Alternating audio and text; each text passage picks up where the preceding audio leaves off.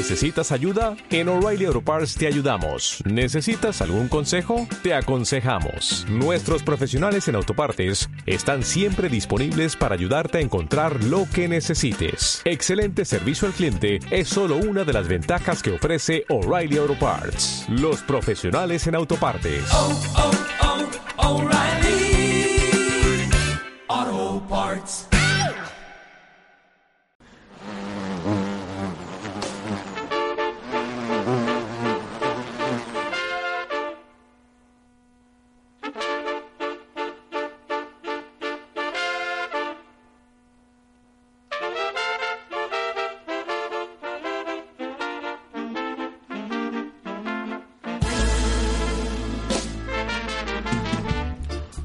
Muy buenas amigos del incómodo y bienvenidos una semana más a El Avispero, la particular colmena de los inconformistas de Radio Rabosa.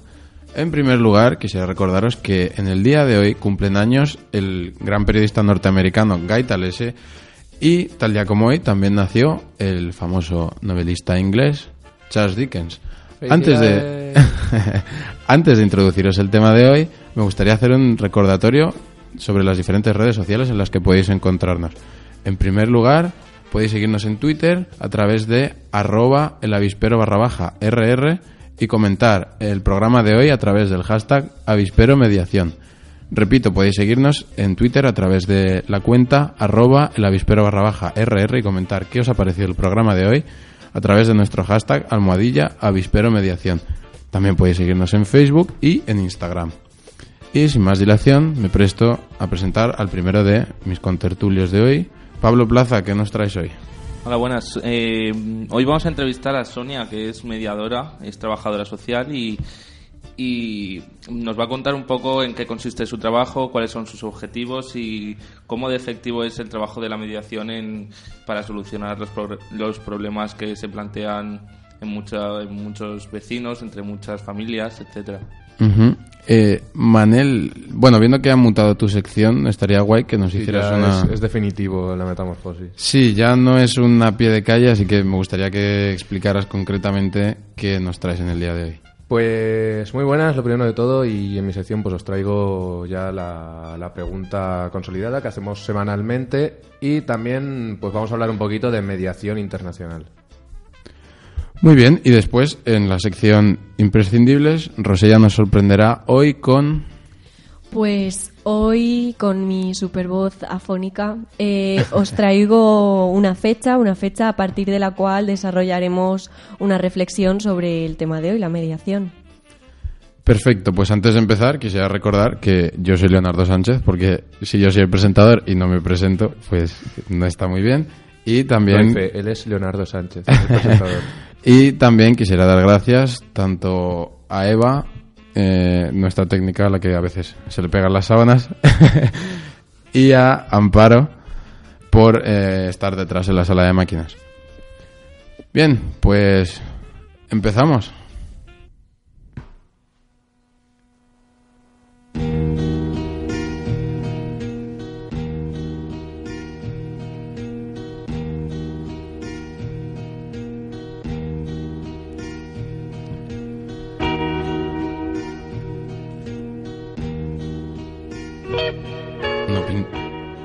Bueno, pues...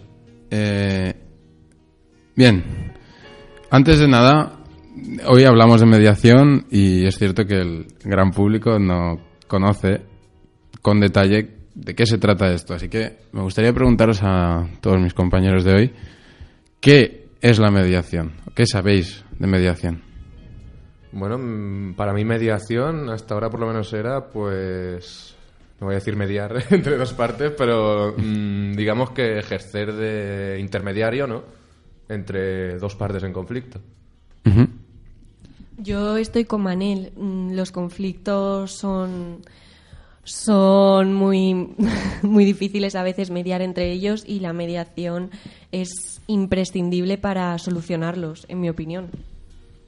Mm, Yo la verdad es que cuando empezamos a hablar sobre esto no tenía mucha idea, pero después de informarme eh, veo que es bastante importante, sobre todo para evitar que los problemas lleguen, lleguen a más.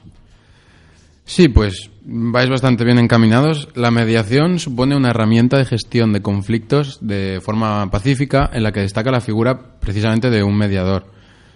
Mm, sería algo así como un paso más rápido, eficaz y en muchas ocasiones solvente, eh, una alternativa clara a los procesos judiciales que en muchas ocasiones se enquistan, se llenan de procesos burocráticos que se alargan mucho en el tiempo y acaban siendo tediosos y no otorgan una respuesta satisfactoria para ambas partes. Entonces, entre las principales características de la mediación se observa que esta es de carácter confidencial y que la figura del mediador siempre ha de ser imparcial, neutra y responsable.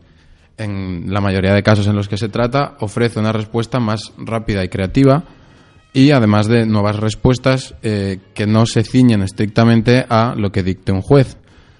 Bien, para ilustraros más aún, eh, os quisiera poner varios ejemplos de mediación.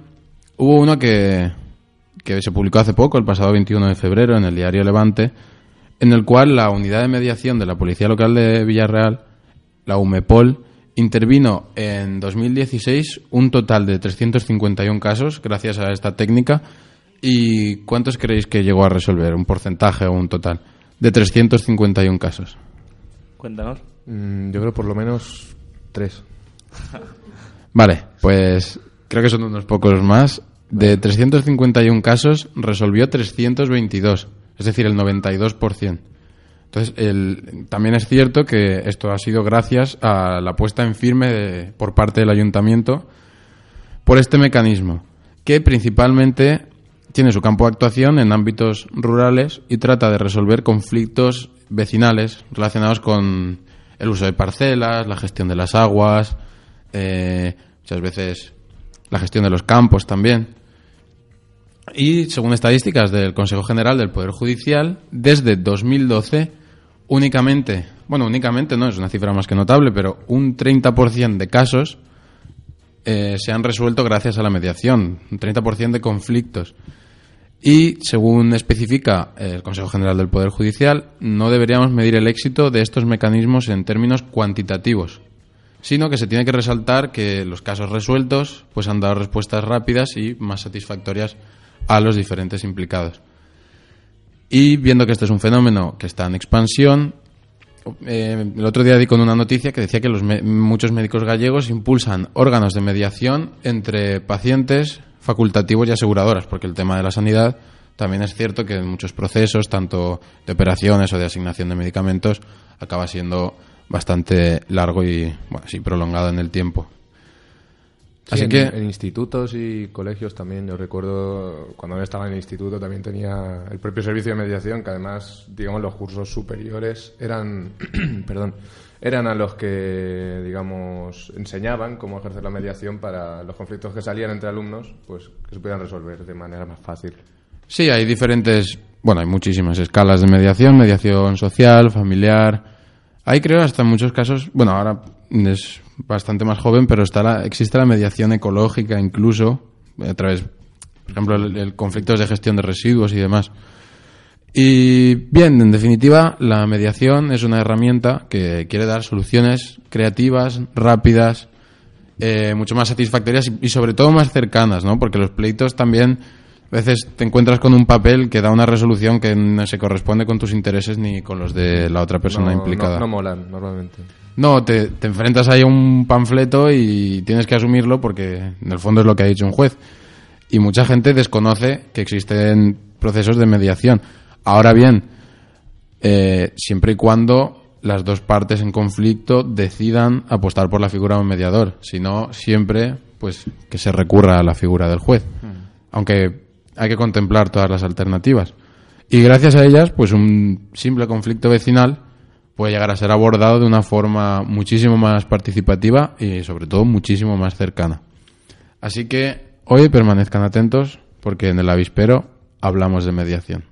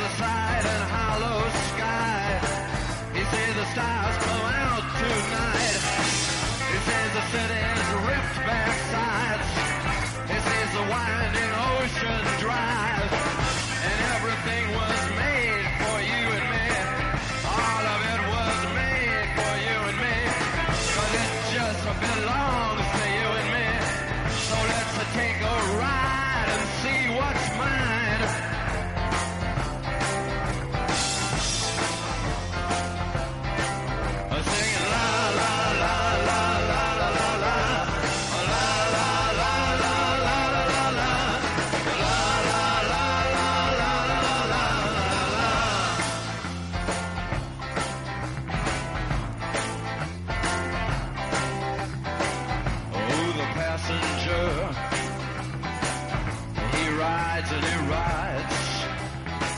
He sees things from under glass. He looks through his window inside. He sees the things he knows are his. He sees the bright and hollow sky. He sees the city sleep at night. He sees the stars are out tonight.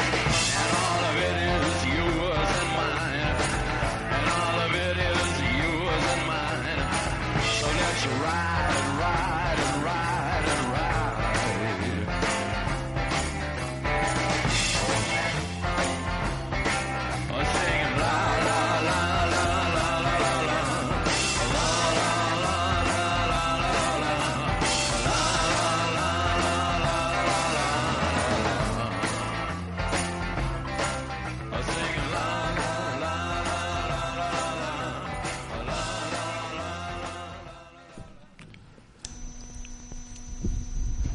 Muy bien, pues en estos momentos vamos a tratar de contactar, como bien nos había dicho Pablo, con Sonia Cano García. Así que no sé si está ya por ahí. Sí, estoy por aquí. Hola, Vale. buenos días. Muy buenas, Sonia, pues te doy paso y ahora mi compañero Pablo habla contigo. Genial. Hola, hola, Sonia. Hola. Eh, a ver, Sonia es trabajadora social y mediadora, pertenece a Mediaria Comunitaria, entidad que preside. Eh, muchas gracias por concedernos este tiempo a El Avispero. Gracias empe- a vosotros. Para, em- perdón, para empezar, creo que yo al menos no había oído hablar de esta herramienta de resolución de conflictos. Eh, al menos no estoy familiarizado y para aquellos que, como yo, que, estén, que se encuentran en mi situación, ¿puedes explicar un poco cuál es el objetivo final de la mediación? Sí, bueno, el objetivo final es, yo creo que es dotar a las personas de las herramientas necesarias para que puedan gestionar los conflictos de, de forma adecuada. Entonces, ¿para qué sirve esto? Pues evitamos que pueda terminar en una situación de violencia, discriminación o en una demanda judicial, que es lo que más se conoce. Y esto suele ocurrir porque afrontamos mal ese conflicto. Eh, Normalmente tenemos carencias en, en cuanto a habilidades sociales, emocionales, para poder eh, dialogar sobre, sobre algo que, en lo que estamos de desacuerdo con otra persona. Eh, esto pues com- repercutirá directamente pues en la mejora de la convivencia en general. Y lo vemos sobre todo muy claro en el ámbito educativo por ejemplo donde previene el acoso escolar. Pero esto es extrapolable a, a todas las edades y a todas las situaciones por supuesto. Eso te iba a preguntar, ¿de qué tipo de conflictos os, os soléis ocupar? Bueno, pues somos mediadoras comunitarias, entonces abordamos en general conflictos que se puedan manifestar en cualquier espacio delimitado donde coexistan o varias personas o grupos de personas. Puede ser un municipio, un barrio, la comunidad educativa o la familia, por ejemplo.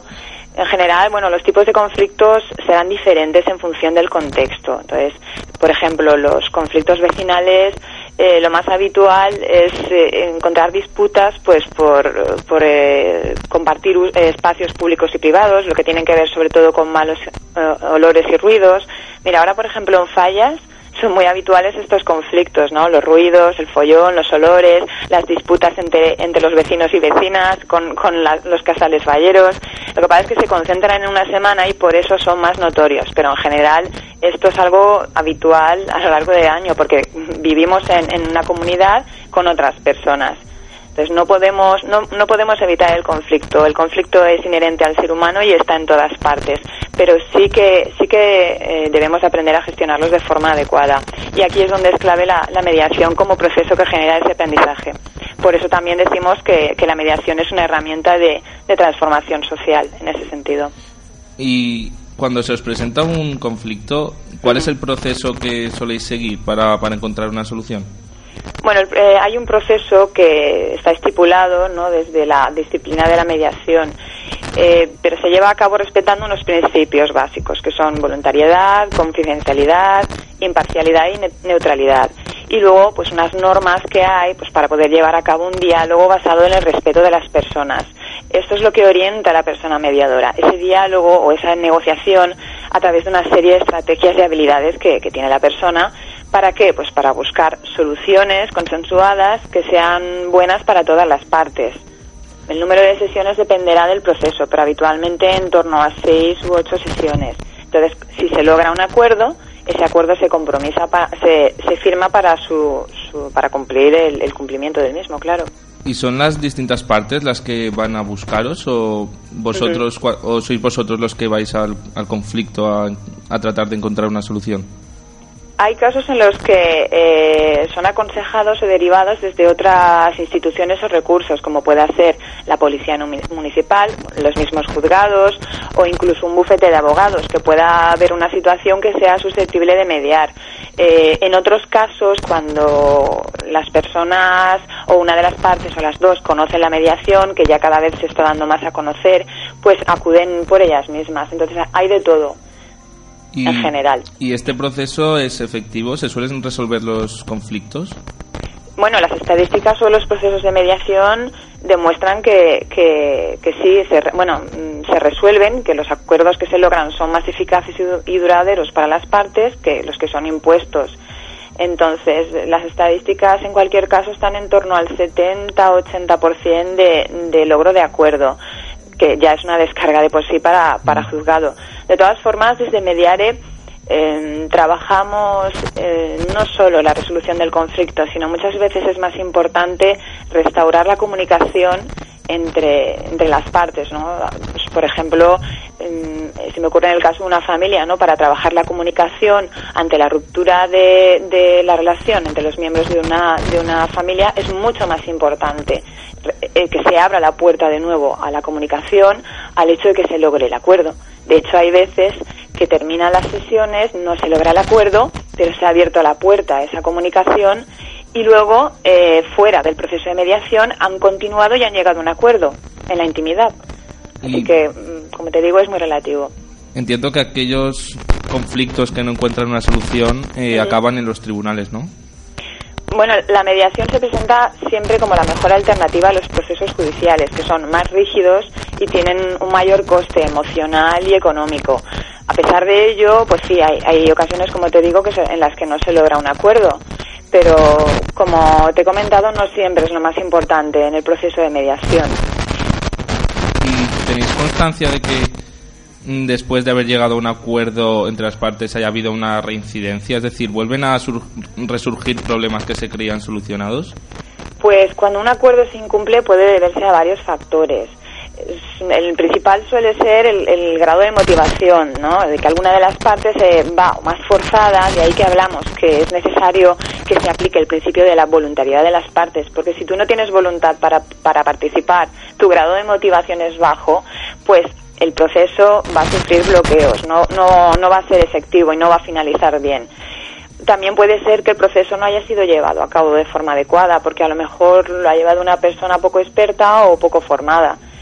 Eh, o también encontramos los casos que te he comentado antes, entre, en el que la relación entre las partes está muy rota y requiere muchas intervenciones, porque una de las dos partes tiene un bloqueo con la otra, por ejemplo, y esto lo vemos en, en las separaciones muy hostiles, sobre todo cuando hay menores a cargo. Mm, Pero de todas formas, en estos casos la mediación sigue siendo la, la mejor opción. ¿Y tiene algún tipo de coste este servicio que ofrecéis desde Mediare? Desde Mediare como asociación la, finan- la financiación es mixta. Por un lado, cualquier acción o mediaciones que se incluyan dentro de programas subvencionados serían gratuitas para las personas destinatarias de esos programas, ¿no? Porque colaboramos con, con, con entidades, con administración pública en la subvención de, de algunos programas.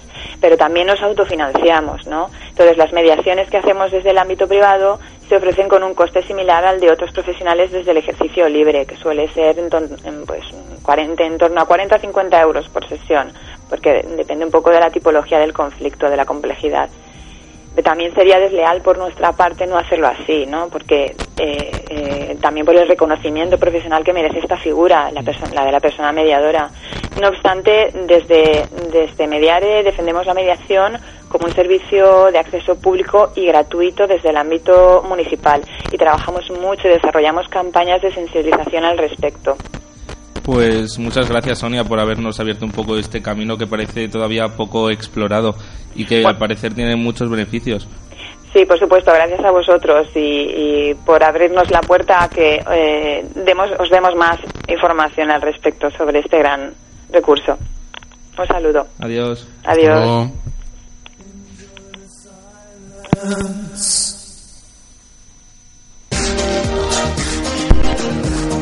Lines are spoken to be broken. Feel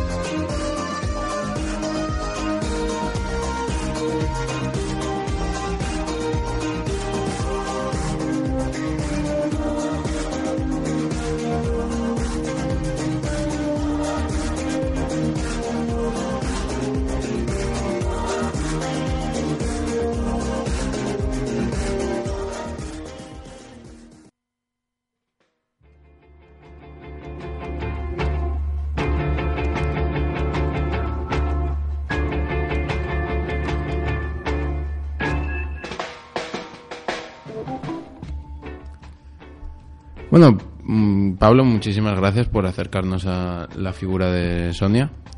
Así que ahora vamos a encarar nuestro... Bueno, voy a llamarlo a pie de calle porque no...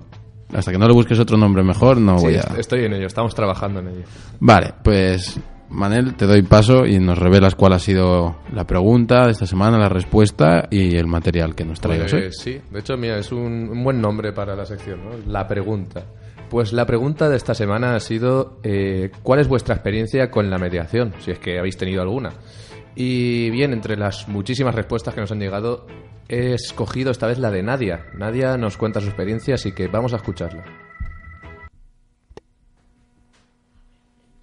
Hola, me llamo Nadia y mi experiencia con la mediación la verdad que ha sido un poco negativa o desastrosa. Recuerdo sobre todo un par de ocasiones en las que yo he intentado mediar en un conflicto entre dos personas, pero la cosa, como os comento, pues no ha llegado a buen puerto. Una de las veces fue una discusión entre amigos porque uno le dijo al otro lo que opinaba de su novia en público, pues imaginaos la que se lió allí. No hubo forma de mediar con ellos, evidentemente, en ese momento, con el calentón que llevaban, y posteriormente intenté hacerlo de nuevo, pero, pero no hubo forma. Ninguno de los dos, ni uno quería pedir disculpas, ni el otro quería aceptarlas en, en caso de tenerlas. Y la segunda vez que intenté mediar, pues también fue un conflicto entre dos amigos, pero esta vez discutieron por dinero. Entonces, el dinero pienso que es un agravante que en un conflicto pues todavía hace que la cosa sea más difícil de resolver. Mi conclusión después de todo esto, pues bueno, pienso que las personas somos en general demasiado orgullosas y no nos bajamos de la burra. Eh, preferimos dejar de hablarnos con la gente o incluso preferimos dejar las cosas en manos de la justicia, aun dejándonos dinero, antes que hablar como seres civilizados que somos. Y bueno, pues más o menos eso, esa es la aportación que yo quería haceros. Eh, si me lo permitís, pues quiero saludar a todo el equipo del Avispero, deciros que os sigo y que os deseo muchísimo éxito. Un besito para todos. Gracias. Un besito para ti también, Nadia. Pues bueno, como ya habéis visto, eh, esto de la mediación y, la situación de Nadia, seguro que alguna vez nos hemos visto todos envueltos, eh, no es nada sencillo. Y, por eso hay que valorar la labor de, gente como Sonia, que realmente está preparada para, para ejercer de mediadora en casos difíciles. Y fijaos que Nadia está hablando de, de amigos y, y gente conocida. Imaginaos un problema más grande, ¿no? Vecinal, eh, ya que está a punto de entrar al juzgado, de, de qué capacidades tienes que tener para conseguir que esas personas lleguen a entenderse. Y bien, si hay algo, algo bastante difícil, además, peor aún que, que un asunto vecinal, que un asunto profesional, es la mediación internacional. Estamos hablando de casos en los que hay violencia de por medio, hay terrorismo, por ejemplo, hay, en fin, eh, muchas víctimas en muchas ocasiones y, por eso la mediación internacional es una cosa que llama bastante atención. Eh, Brian Currin, por ejemplo, es un abogado sudafricano, curtido ya en la mediación de conflictos. Y Currin ha trabajado, por ejemplo, en el proceso de paz en Irlanda del Norte, eh, con el caso de, del IRA. También en Sudáfrica, donde el propio Nelson Mandela le encargó formar una comisión de investigación sobre el caso del apartheid. Y, en fin, Brian Currin define a la figura del mediador de una manera muy curiosa, la verdad. Eh, él considera esta figura como un asesino a sueldo a la inversa. Vosotros diréis que, que es un asesino a sueldo a la inversa. Pues bien, él lo explica eh, que el objetivo de este asesino a sueldo, entre comillas, es el de lograr la paz y precisamente evitar asesinatos. Un poco, un poco rebuscada la Un salvador, de- salvador a sueldo igual. Sí, sí, igual hubiera estado mejor esa expresión. Pero vaya, así es como define Currin. Además, también insiste muchas veces en una de las máximas de, de la profesión de la mediación, que es la de que lo mejor es enemigo de lo bueno. Es decir, que es un profesional exigente, Brian Currin.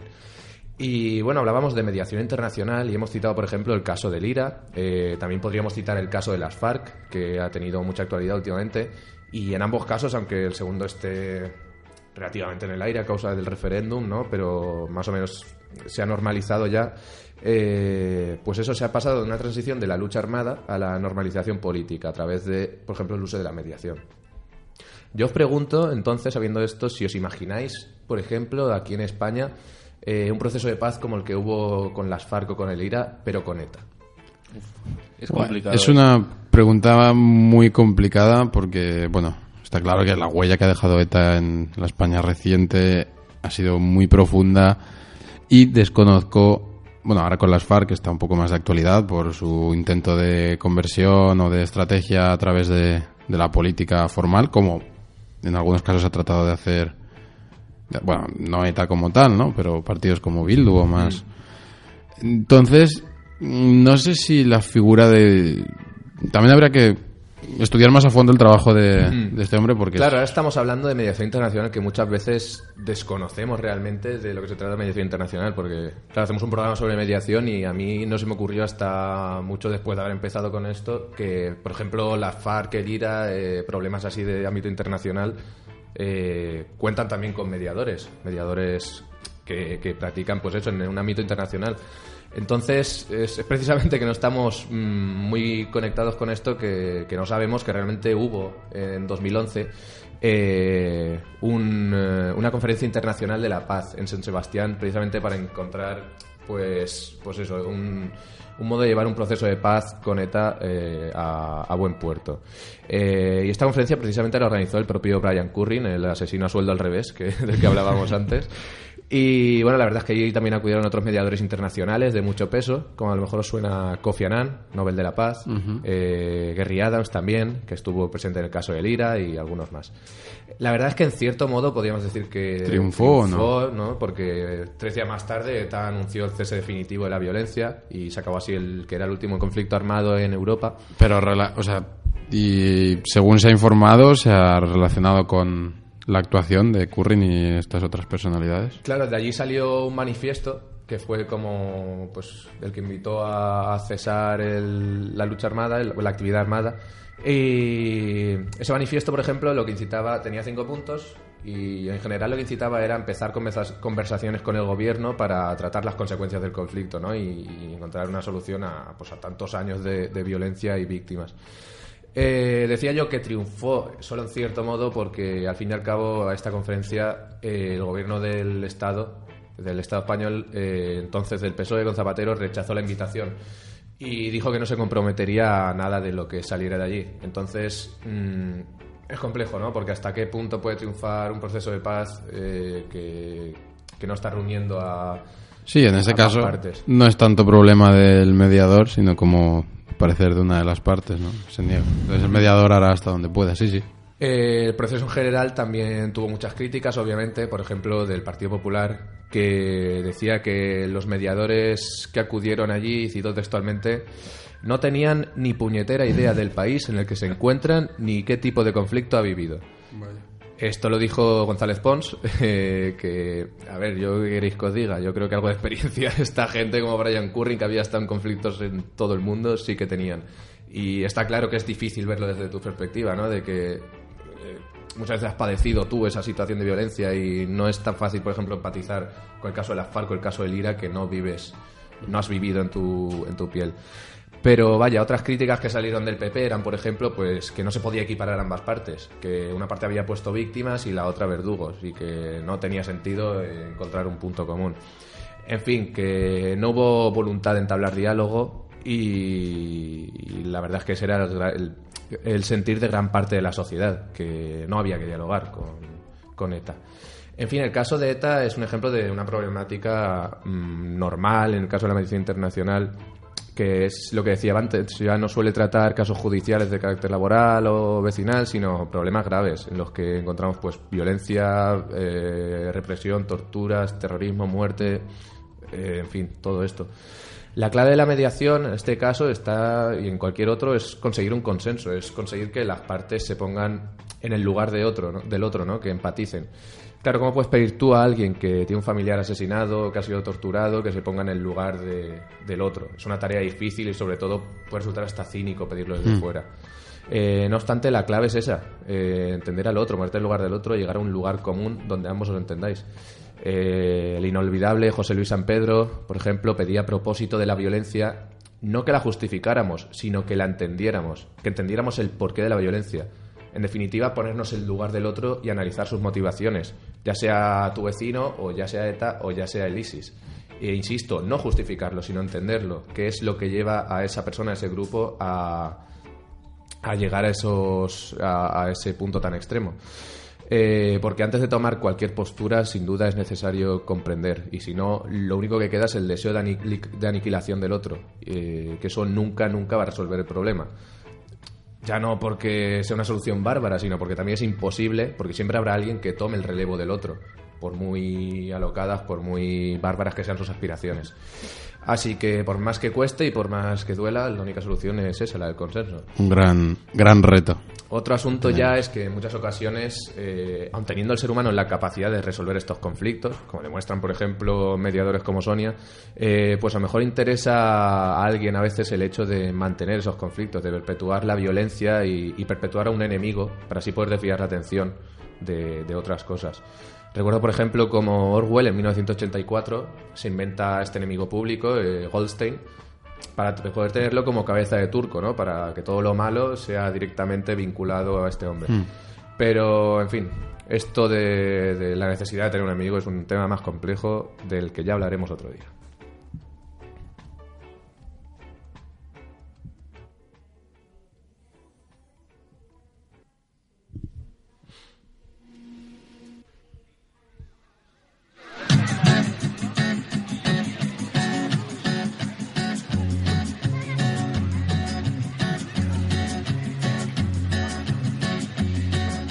Solo voy con mi pena, sola va mi condena.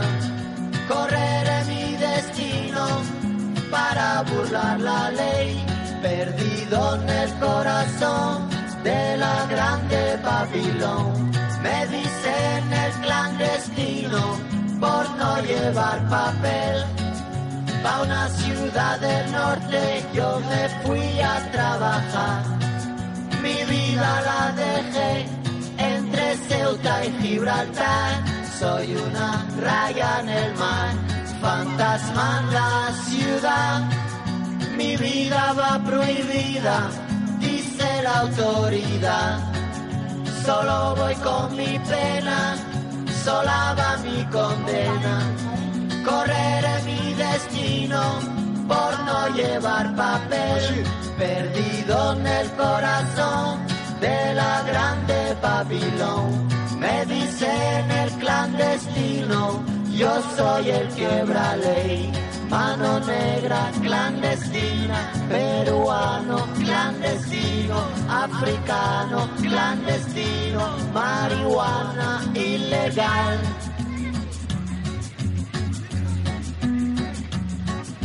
Solo voy con mi pena, sola va mi condena. Correré mi destino para burlar la ley, perdido en el corazón de la grande Babilón.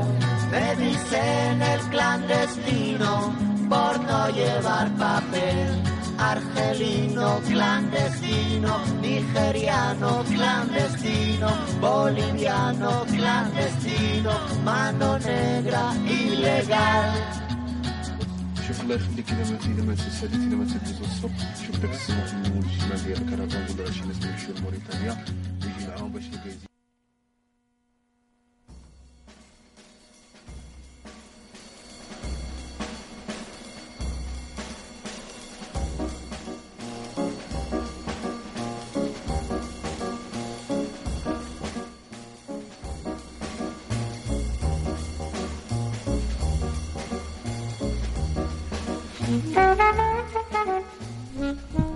Seguimos con nuestra sección de imprescindibles para hablaros sobre la semana de mediación. Y no, no se trata de un evento que esté al caer en los próximos días, ni mucho menos, sino que el día 21 de enero es el Día Europeo de la Mediación, por coincidir con la fecha de aprobación del primer texto legislativo de mediación europeo.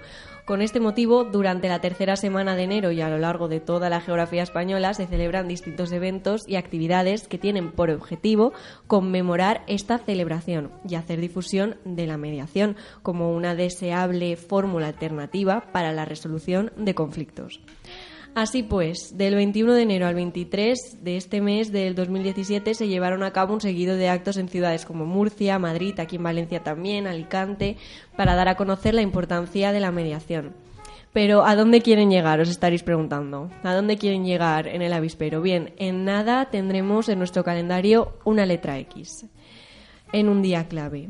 8 de marzo, Día de la Mujer, como bien sabéis. Yo personalmente, año tras año, creo que lo que realmente tenemos que preguntarnos es por qué la mujer tiene un día en el calendario. Del mismo modo, por qué se estableció el Día de la Mediación, 21 de enero, en este caso.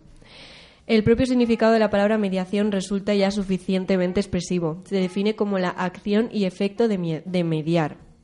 Pero este verbo tiene a su vez, entre otras acepciones, la de interponerse entre dos o más que riñen o contienden, procurando reconciliarlos y unirlos en amistad. Si bien es cierto que solamente es una definición, pero ya nos dice mucho. Si no es importante para la sociedad la intervención en determinados conflictos para poder solucionarlos, ¿para qué necesitamos un día en el calendario que nos lo recuerde? Es más, si ya sabemos cuán imprescindible es la mediación para Europa, como han justificado mis compañeros, ¿para qué un 21 de enero día de la mediación europea? Existen numerosos países de nuestro entorno en los que la aplicación de la mediación cobra una gran importancia. Vamos a ello. Las primeras experiencias destacables se encuentran en Estados Unidos en los 70, la publicación de Resolution of Conflict de Morton Dux Posteriormente se ha venido extendiendo por muchos países de nuestro entorno, tanto en Europa, Inglaterra, Francia, Bélgica, Francia, Noruega, Suecia, como en Iberoamérica, Argentina, Chile. Así, frente a la realidad de estos países, la aplicación de la mediación en España resulta insuficiente, por lo que deviene necesario que los poderes públicos impulsen la utilización de este instrumento, elaborando un marco normativo adecuado que permita su desarrollo, ya sea como sistema alternativo a la vía judicial, mediación extrajudicial, o como complementario, mediación intrajudicial. La mediación es imprescindible. Las distintas organizaciones internacionales reconocen la importancia de la mediación como instrumento adecuado de resolución de conflictos, que aporta indudables ventajas no solamente en relación con los ciudadanos afectados, sino también para el propio sistema judicial. El Estado judi- judicializa las situaciones de acuerdo con los parámetros impuestos por el ordenamiento jurídico y le resulta difícil abarcar la infinita casuística de conflictos.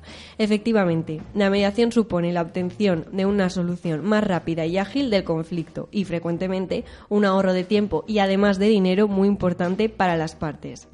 Así que podemos decir que la mediación lo tiene todo, o por lo menos casi todo. Entonces, que un día al año se reconozca su función indica que sí saben los de arriba, que son quienes nos marcan la rutina, que es importante, pero a su vez esconde otro objetivo, el de recordar. Y recordar implica la necesidad de no olvidar, que no haría falta si todos y cada uno de nosotros la tuviéramos clara. ¿Es así? Mientras tengamos ese imprescindible 21 de enero, no.